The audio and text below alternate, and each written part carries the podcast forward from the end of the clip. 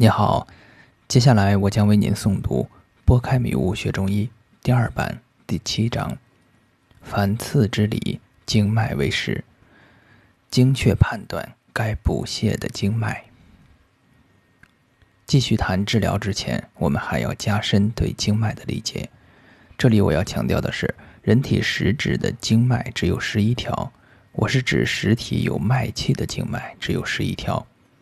大家看到这里，不要急着反驳我，平心静气，放下刚学中医时就被灌输的知识，循着古人的思维来看看人体。前文曾提到过，古人认为人是天地二气交合而生，因此人体必然包含天地的一切信息，是天地的缩影，即人身就是一小天地，天地的道就是人身的道。这种思维是《黄帝内经》的主干思维。本乎天者，天之气也；本乎地者，地之气也。天地合气，六节分，而万物化生矣。素问《至真要大论》：天有阴阳，人有十二节；天有寒暑，人有虚实。素问《保命全形论》：夫圣人之气多数，必应于天地。故天有素数，地有精水，人有经脉。素问《离合真邪论》：天有日月，人有两目；地有九州，人有九窍；天有风雨，人有喜怒。《灵枢经·邪客》类似的论述还有很多，在这里就不一一赘述了。而且，这种思维也是先秦时期的思维方式，起源很早。《管子·内业篇》里就说：“凡人之生也，天出其精，地出其形，合此以为人。人为天地之气交感所生，并且是天地之气的缩影。天地之气的数量就是五运加六气，一共十一种。古人体当只有十一条经脉。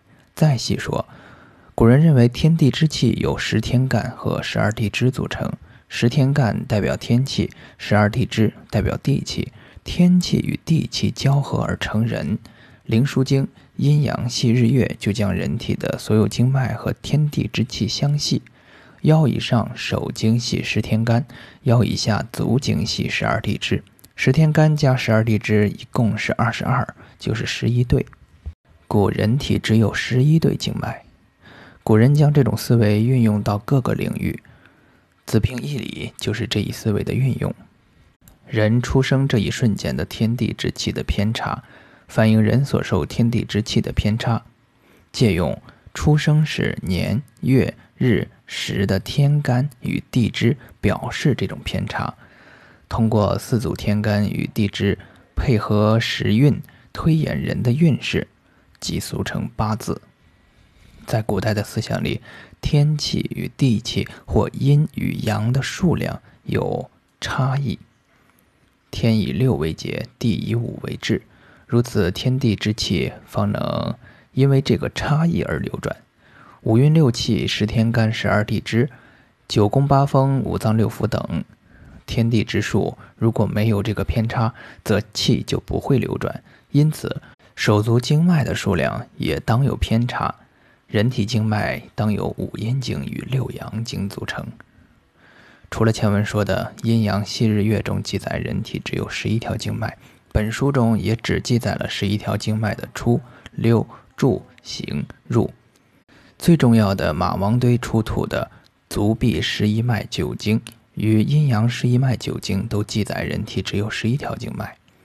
这两部最新出土的九经有很多学者并不重视，但我反复阅读多次，发现这两本九经的理论体系非常成熟，并且并不与《内经》冲突，绝非非成熟的半成品。五运六气中，五运为木、火、土、金、水，在罗盘上为了配上六气，就称为木、火、土、金、水、火。火分为实火的君火与虚火的相火，现在相火的概念被玄解到不知究竟为何的程度。其实相火就是没有实质的空位子。天气的火有少阴与少阳两个，地气的火只有一个，是真实的军火。在罗盘上，地气有六个位置，以安置六种天气。相火为空位子，只有名没有实，是为了有个官位，以百步六气而增的一个空位子。故军火以明，相火以位。相应的，在人体的阴经有两个属火的经脉，手少阴心脉与手厥阴心包络脉这两个火，一个为真实的，一个为虚的。在足臂十一脉九经中。臂少阴脉的走行路线与《灵枢经》经脉记载的手厥阴脉走行大体相同，手厥阴脉为实。在《内经》所有记载脉气出入流布的文字中，都没有说手少阴心经的流布。心经是只有位置没有脉气的空隧道，因为心经没有脉气，故心不病。凡病，皆为心包带菌受邪。手少阴心经只有其循行部位的隧道损伤，外经病而脏不病，故在内经中心经没有腧穴，手少阴之脉独无腧，只有一个位于掌后锐骨之端的穴位，该穴以用来治疗外经的损伤。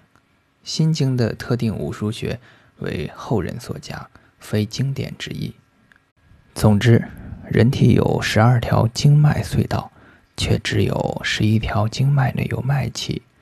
凡是需要泄心火，都泄手厥阴。《金匮要略》中亦记载：此心气时，当次泄劳宫及关元。泄心气的劳宫为手厥阴经脉气所发之穴位，所以真正的经脉是去除了手少阴心经的十一脉。明白了经脉。下面可以继续谈治疗了。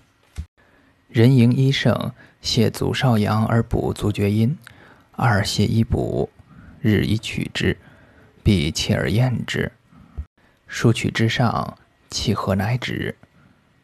人迎二盛，泻足太阳而补足少阴；二泻一补，二日以取之，必切而验之。数取之上，气和乃止。人迎三盛。泻足阳明而补足太阴，二泻一补，日二取之，必切而咽之，疏取之上，气和乃止。脉口一盛，泻足厥阴而补足少阳，二补一泻，日一取之，必切而咽之，疏取之上，气和乃止。脉口二盛，泻足少阴而补足太阳，二补一泻，二日一取之，必切而咽之，疏取之上。气和乃止，脉口三盛，泻足太阴而补足阳明，二补一泻，日二取之，必切而咽之，疏而取之上，气和乃止。所以日二取之者，太阴主胃，大负于骨气，故可日二取之也。人迎与脉口俱盛三倍以上，命曰阴阳俱异，如是者不开。则血脉闭塞，气无所行，流淫于中，五脏内伤。如此者，因而久之，则变异而为他病矣。已经用人迎气口脉法知道了人体最盛与最虚的经脉，治疗就简单了。卸掉人体最实的经脉，补足人体最虚的经脉便可。少阳病的治法为泻足少阳，补足厥阴。太阳病的治法为泻足太阳，补足少阴；阳明病的治法为泻足阳明，补足太阴；厥阴病的治法为泻足厥阴，补足少阳；少阴病的治法为泻足少阴，补足太阳；太阴病的治法为泻足太阴，补足阳明。这是永远不改的大法，千万不要自以为聪明而修改法度，必须要牢牢记住。这里还有疏取之上的问题。比较晚的《灵枢经》版本记载为造取之上，疏与造字比较相似。早期本的《灵枢经》及《针灸甲乙经》均记载为疏取之上，疏者通也。如果取疏通作用，就取手经的经脉，因为腰以上为天气所主，天气非常轻灵，动性很强。